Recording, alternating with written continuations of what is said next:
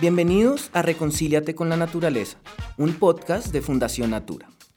Aquí podrán conocer las valiosas enseñanzas que hemos recogido en 40 años de historia, trabajando de la mano de las comunidades y articulando su conocimiento empírico con el científico de nuestros profesionales, transformando así el vínculo de la sociedad con la naturaleza. Recuerden que sin importar dónde nos encontremos, siempre podremos sumar y tener un rol claro en la conservación de la biodiversidad. Síguenos en Facebook, Instagram y Twitter para enterarte de toda nuestra programación y acompáñanos en este viaje sin retorno hacia la conservación, el cuidado de los ecosistemas y la vida de todas las especies en el planeta, para que las futuras generaciones puedan disfrutar de la naturaleza.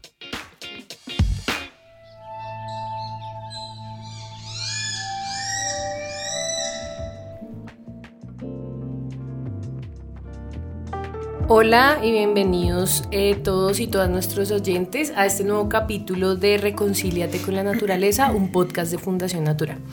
Hoy tenemos un tema muy chévere, ha sonado en los últimos años en Colombia y creemos que eh, vale la pena abrir este espacio para que todos entendamos de qué se trata el tema de especies exóticas y las especies invasoras. Eh, mucho se ha hablado alrededor del tema de los hipopótamos, en la zona de Antioquia, eh, en el país.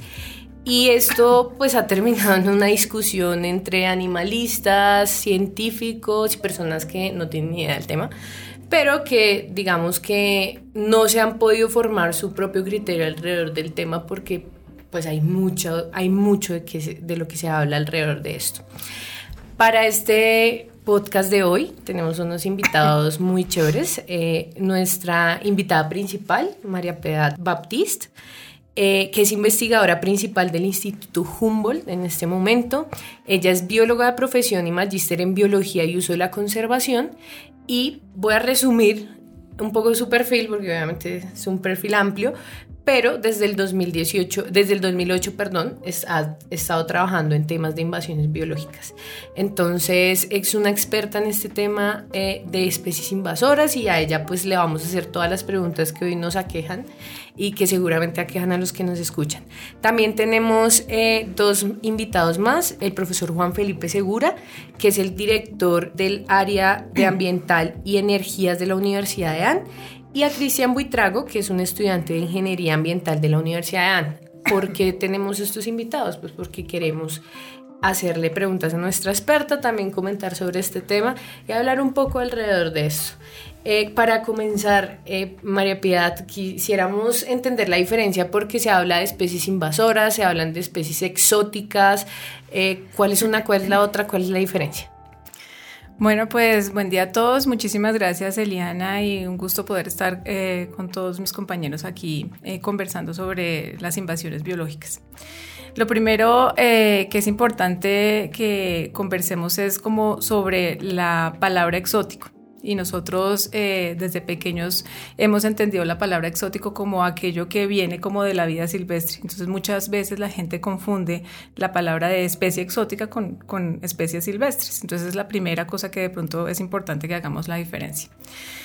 La segunda es eh, que cuando hablamos de las especies exóticas estamos hablando de especies que no pertenecen y que su distribución natural, es decir, donde, de donde pertenecen, no es eh, de un sitio en particular. Si estamos hablando de especies exóticas en Colombia, quiere decir que su distribución no es Colombia. Y, eh, y, obviamente esta es como la denominación de una, de, un, de una especie en general.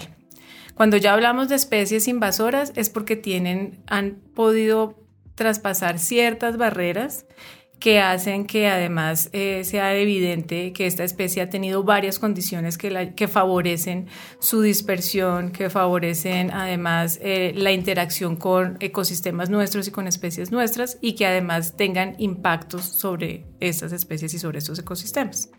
Entonces, eh, en general podemos hablar como de una especie, como si habláramos de una persona que vive, eh, que es colombiano y se va, por ejemplo, para Inglaterra, entonces allá, incluso creo que hay una canción de, si no estoy mal, de, ¿cómo se llama? Bueno, no me acuerdo ahorita del cantante, pero justamente habla que él es un alien en eh, justamente en otro país. Eso es, digamos que la referencia de especie exótica.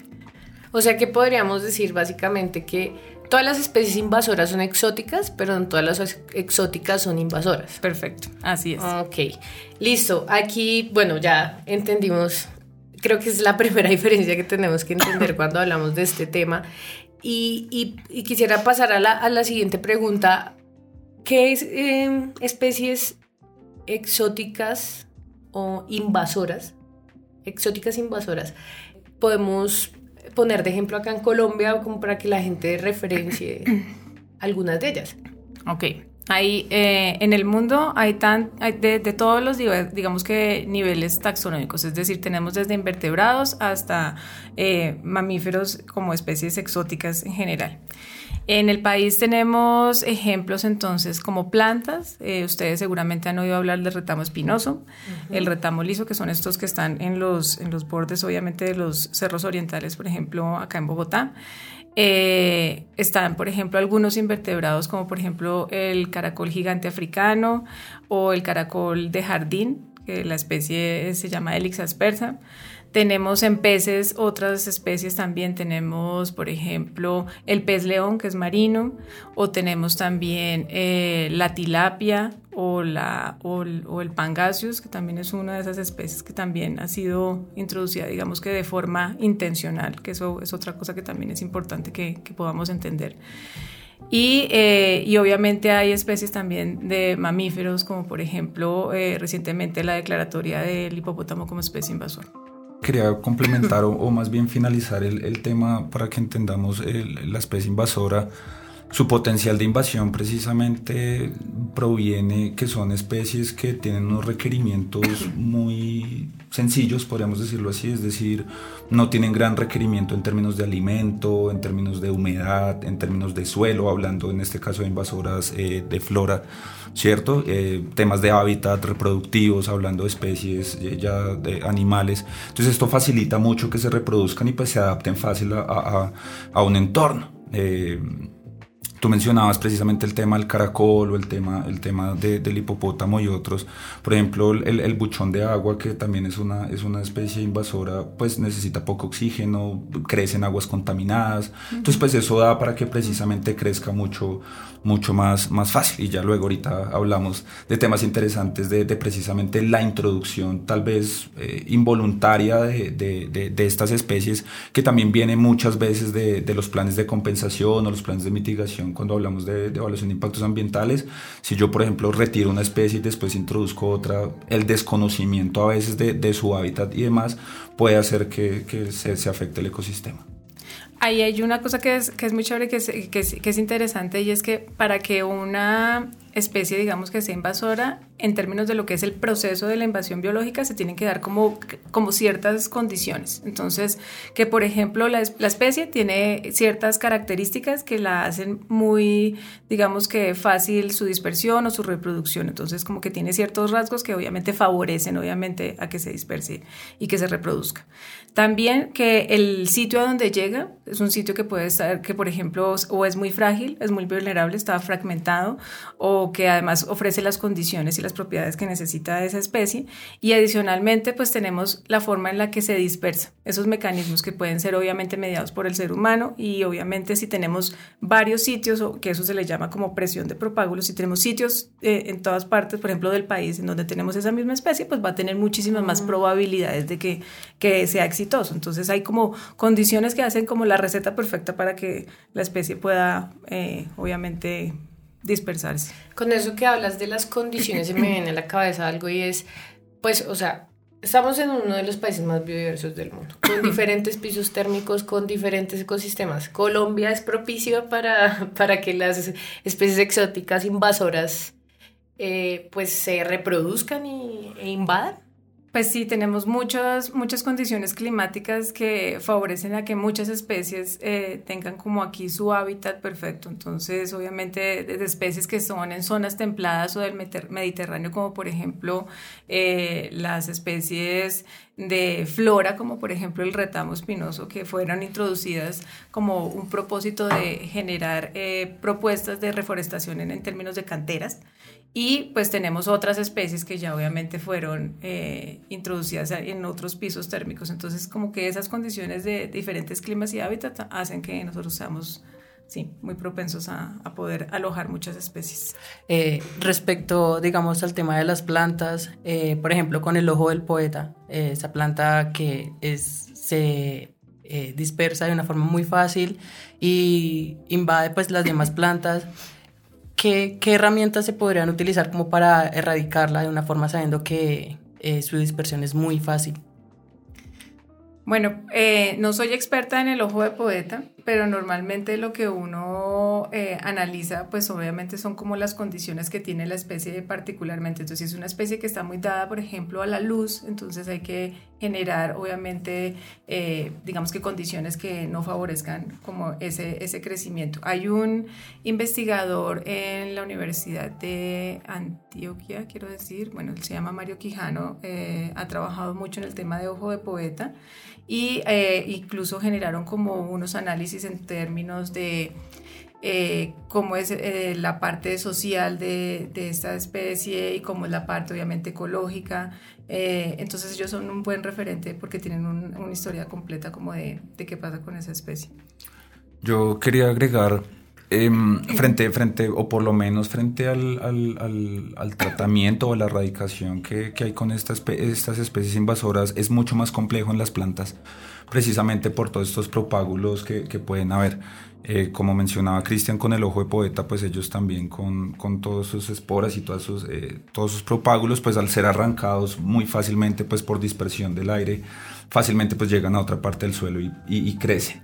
Eh, es mucho más complejo también con el, con el retamo espinoso, eh, precisamente porque eh, también por desconocimiento de las mismas personas que hacen precisamente esos procesos de, de erradicación, pues al cortar con machete pueden cortar alguna hoja y, cortan pues precisamente esas semillas y pues por el viento se dispersan demasiado fácil. Entonces, este, por ejemplo, el, caso complejo del retamo es que apenas uno lo corta hay que tratar de quemarlo lo más rápido posible es decir, su, disposición final ya es incinerado porque pues hay que matar eh, realmente pues todos estos propágulos, entonces en, en, las especies de flora es mucho más complejo. Y incluso hay como dos, hay dos, dos aportes ahí. Uno, por ejemplo, que las, las semillas, incluso de los dos retamos, son eh, pirogénicas, entonces incluso a veces se favorecen por los fuegos.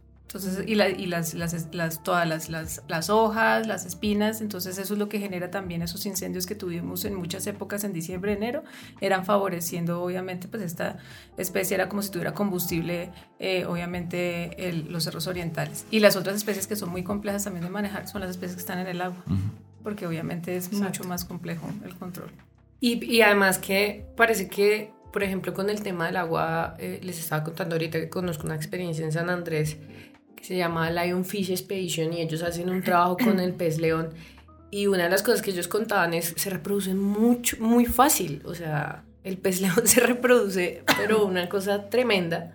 Entonces, el tema de la caza, pues es insuficiente. Que pues ellos van y cazan y sacan 10, 20, 30, pero en el mar hay un montón, entonces eso termina descontrolar, descontrolándose un poco. Tengo en la cabeza una pregunta, yo creo que como de niño chiquito, de esas preguntas que son como difíciles o a veces no tienen respuesta y uno cree que es fácil, pero es... Eh, ¿Cómo, ¿Cómo se da ese tema de pronto si tienes el conocimiento de otros países o si Colombia, alguna especie de Colombia puede ser exótica en otro país y se ha registrado de alguna forma ese traslado y ese...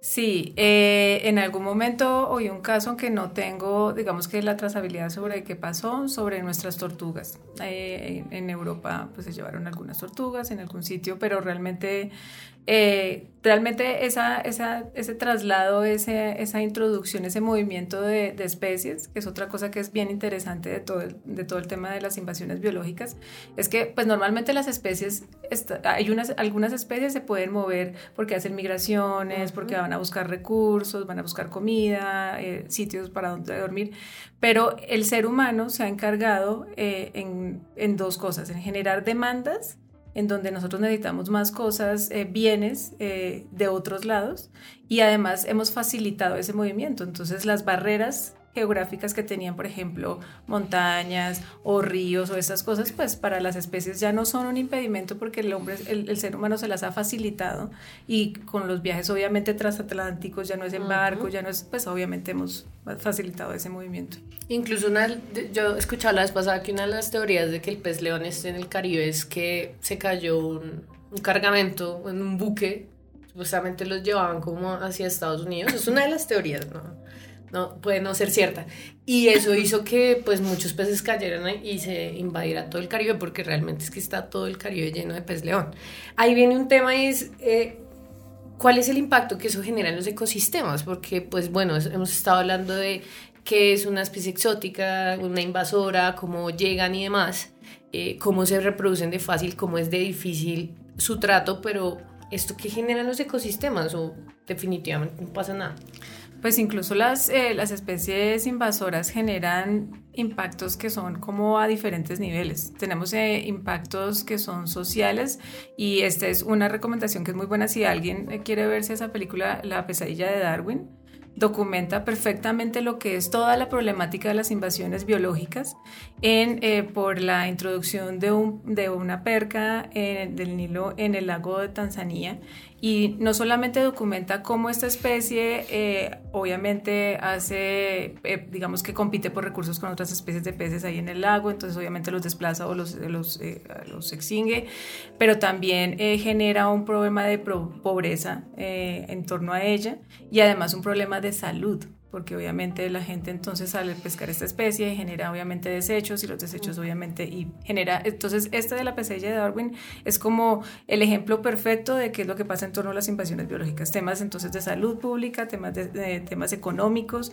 y temas obviamente ecológicos, no solamente, y pues si nos vamos a referir a los temas ecológicos, pues obviamente tenemos competencia por recursos, eh, posible, eh, digamos que desplazamiento de especies, eh, pues como para nombrar algunas.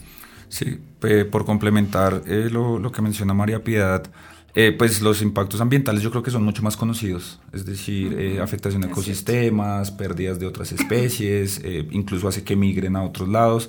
En la parte social muy poco se habla de ello y es también precisamente, no, sé si un tema de desconocimiento o, también que ahorita me, me parecería importante y, chévere que toquemos el tema de, de las especies carismáticas eh, es precisamente porque, digamos, por ejemplo, los perros, eh, los perros ferales, pues en este caso se han reportado ataques de perros en, en, las personas. Hace unos años hubo un caso colombiano muy conocido de un niño que estaba jugando fútbol y, fue a recoger el, el balón y fue, fue atacado por perros. Eh, y lo mordieron, entonces, eh, y lo mordí, y el niño estuvo grave. Entonces, son, son, son temas que a nivel social también afectan mucho, y pues uno dice, no, pues los perros están bonitos y, demás, pero pues realmente, ya que son ferales, pues desarrollan o, tienen otras características en su comportamiento que pues precisamente los hace agresivos. Entonces, este tema del ataque a personas también es complejo. Sí, Juan Felipe, incluso, pues, creo que te me adelantaste un poquito porque iba precisamente a hablar y, vamos a hablar de un tema que está álgido ahorita, que lo mencioné al principio y creo que es importante y pega con este tema de lo carismático. Porque pues que vayan y casen el pez león, nadie habla de eso. O sea, ah, chévere. Eh, que vayan y acaben con el caracol, tampoco nadie habla de eso, pero todo el mundo puso el, el, grito en el cielo, sobre todo los animalistas, cuando hablamos de una especie como el hipopótamo, ¿sí? Que sabemos que en toda la zona de Antioquia es un problema, como tú mencionabas, no solo en, en términos biológicos y del, del, ecosistema, sino también social, o sea, se ha convertido en un problema social, pero como es una especie, pues imagínense, o sea, nosotros en Latinoamérica nos crearon eh, sabiendo de las especies de África más que las nuestras, y el hipopótamo está ahí, ¿no?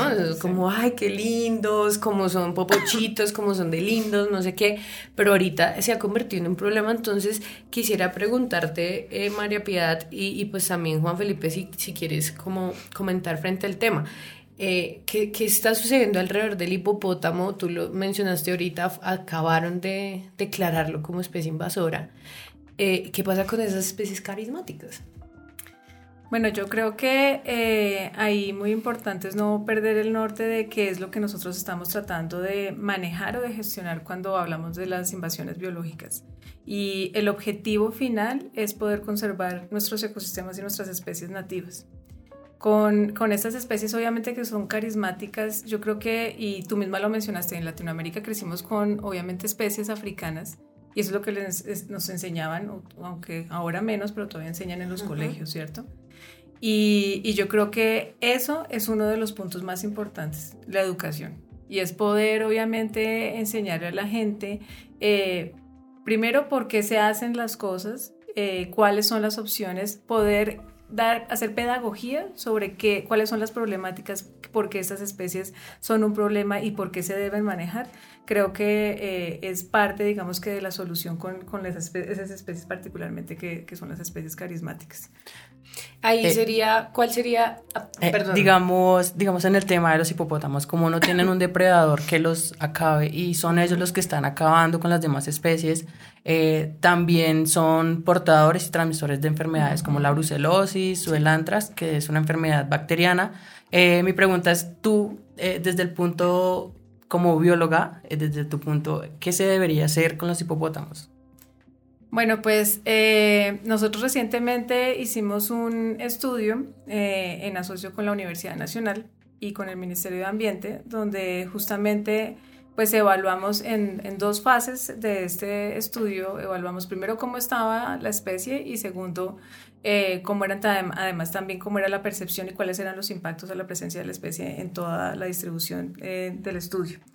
Y eh, al final lo que nosotros teníamos eran unas propuestas justamente de acción sobre la gestión y sobre el manejo de esta especie invasora y eh, estamos, digamos que, o abordamos diferentes eh, propuestas que van desde la intervención social, desde la prevención, desde la divulgación, desde obviamente cómo enseñar a la gente cuáles son los peligros de esta especie y obviamente desde lo ecológico, de obviamente temas de traslocación, temas eh, y temas obviamente de, de casa de control, que es parte, digamos que, de las estrategias que se, que se permite como lo que se hace con el pez león. Sí, yo, yo quiero agregar eh, precisamente como tú, Eliana, mencionabas y, menciona también eh, María Piedad, eh, las especies carismáticas no solo son también en los animales, sino también en, en, las plantas. precisamente el ojo de poeta se considera carismática, además porque es, bonita y tú la ves y es muy bonita, pero es increíblemente dañina.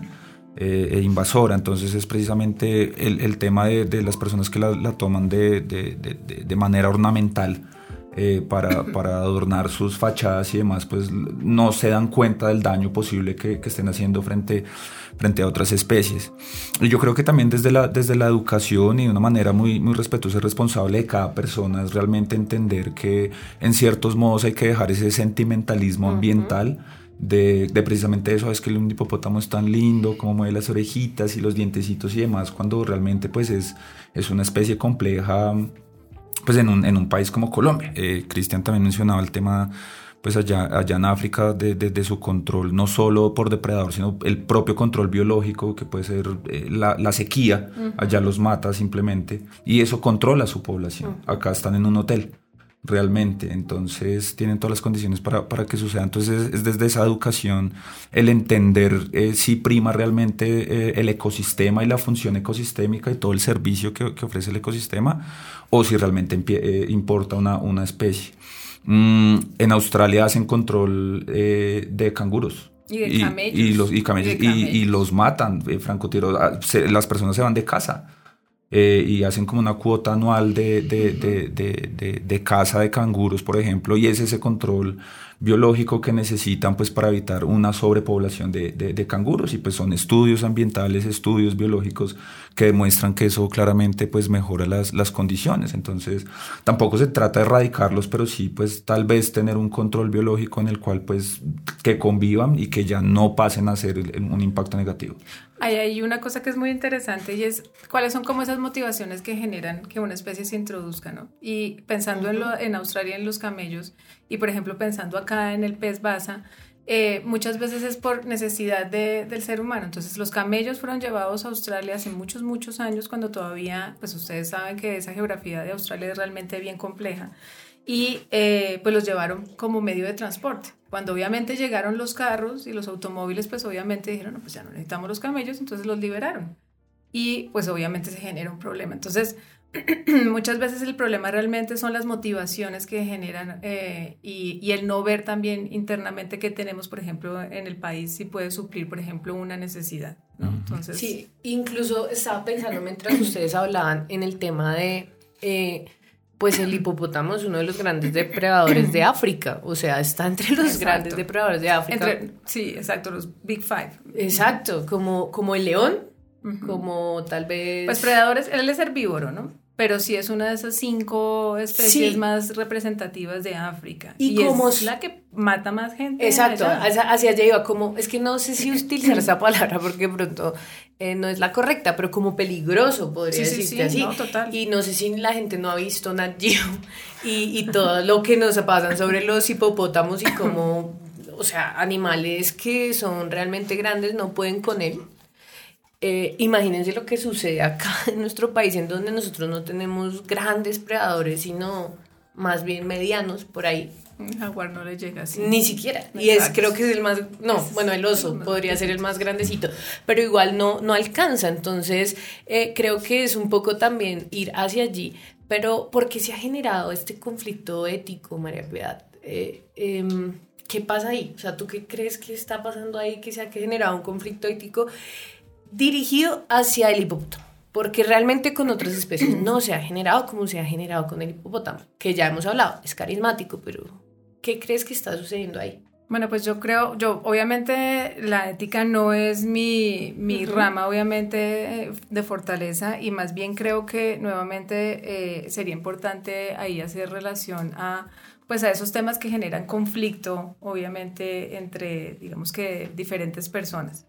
Y vuelvo otra vez al tema de la educación. Yo creo que eh, el no entender cuál es la problemática, el poder entender que no es lo mismo, por ejemplo, esterilizar un gatico que esterilizar un hipopótamo, que no es lo mismo, obviamente. Eh, entonces eso genera, digamos que la educación y la falta de, de, tener buena comunicación, de tener estos espacios en donde uno pueda explicar porque son complejas las especies exóticas que obviamente no tienen eh, la culpa de haber eh, sido introducidas, pero que obviamente generan conflictos y nuevamente no solamente conflictos en los ecosistemas y con nuestras especies, sino también conflictos con los medios de subsistencia. Entonces, medios de subsistencia que dependen de los ríos, entonces, las, entonces no, no, solamente podemos hablar de las personas que eh, quieren salir a pescar y no pueden porque el hipopótamo está allí, eh, entonces yo creo que la educación es, y esos, esos conflictos se generan porque no se prevén y no se educa eh, justamente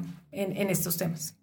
Sí, así es. Incluso ahí, ahí hay un tema que yo creo que tú hablabas al principio, el tema de los apasionamientos, ¿no?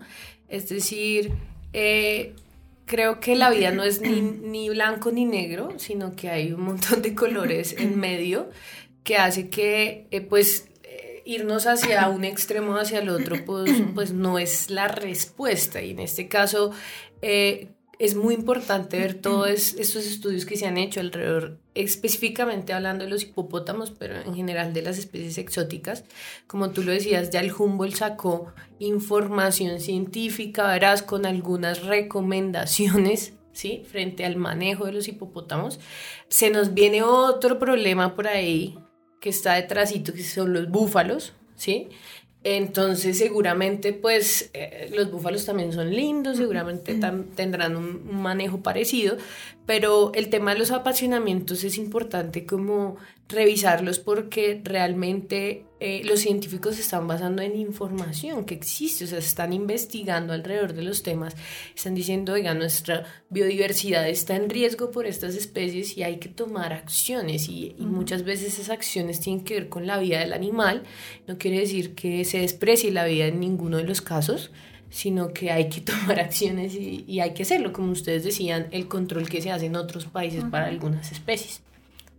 No sé si ahí tengan algo que decir. Sí, no, yo creo que eh, precisamente todo parte para mí desde el tema de la educación y de la educación ambiental. y la educación ambiental no vista como nos enseñaban en el colegio de ahorre agua, apague la luz al salir, lávese los dientes pero cierre la, la, llave, sino ver la educación ambiental precisamente como esa interacción que tiene el medio ambiente con el ser humano y el ser humano con el medio ambiente. Eh, claramente, no, no digo que el, el, sentimentalismo esté, esté mal, sino que hay, hay, hay, que basarlo precisamente en el conocimiento. Es decir, yo puedo también amar a todos los animales, pero pues también tengo que saber si en algún momento puede causar un daño o no, me lo puede causar a mí mismo también. Entonces también es, es un tema y, y, no solo de, de, de, grandes animales, sino también pues muchos temas y medios de subsistencia también qué pasa con las personas. Hay un tema acá en Boyacá o en toda la jurisdicción CARI y demás que se está volviendo bien complejo, que es el tema del cangrejo rojo, el, el Procambarus clarki. Ese, eh, mucha gente lo, lo, lo, está pasando de lagunas a lagunas pues para que claramente aumente, aumente su, su población y pues lo están utilizando como alimento. Y el problema es que pues en estos cuerpos de agua pues como hay grandes cantidades de, de metales pesados, pues son aguas contaminadas, pues pues tú te lo comes, lo cocinas y terminas comiéndote eso y uno eso no lo ve eh, y termina haciendo, haciendo mucho, mucho daño. Actividades también muchas veces en temas de, de, de impactos ambientales eh, por mitigación o por compensación intentan eh, reemplazar alguna especie, por ejemplo, eh, tú, eh, María Pedro, ahorita mencionabas también el tema de la, de la trucha, de la carpa y demás, pues ellas también son invasoras. Eh, y, y, compiten mucho por, por alimento y por el ecosistema. Entonces, pues si, si yo estoy secando un río y me quedaron algunas especies y quiero meter más o algo así y meto trucha, pues voy a acabar con todas las demás. Y la trucha pues la utilizaré para alimento y, y puedo decir, bueno, pero pues es que estoy alimentando a las personas. Sí, pero es que mataste a cuántas especies eh, de agua dulce. Sí, es que, y además en este trabajo de conservación realmente eh, creo que los expertos que están en campo, que están trabajando por procesos de conservación y de restauración de los ecosistemas, se encuentran con una barrera impresionante como las especies invasoras en campo, ¿no? Creo que es uno de los mayores problemas. Cuando ustedes hablaban del retamo espinoso, se me venía a la casa todo el trabajo que nosotros como fundación tenemos, por ejemplo, en zonas de bosque alto andino y que donde el retamo espinoso es como el dolor de cabeza de todos los procesos de restauración. Y, y pues tal vez eh, lo decimos acá al aire porque realmente es un poco de entender eso. O sea, esto, esto que estamos haciendo hoy es educación ambiental. Eh, lo, lo, hablamos de la forma más práctica y, y, más sincera posible para que todos nos entiendan, pero de eso se trata. O sea, eh, realmente la gente que está haciendo conservación en campos se está dando cuenta que es que uno de los mayores problemas son las especies invasoras. Eh, agradezco muchísimo que ustedes hayan estado acá. Muchas gracias María Piedad, muchas gracias Juan Felipe y Cristian por habernos acompañado hoy. En el máster Eric nos acompaña hoy. Estamos desde la cabina de la Universidad de AN, quienes nos proporcionan este espacio para que hoy podamos hacer este podcast. Detrás en producción están Mónica y Alejandro, que nos acompañaron en nuestro podcast pasado. Y agradecemos a todos nuestros oyentes y nos escuchamos en una próxima oportunidad en Reconcíliate con la Naturaleza.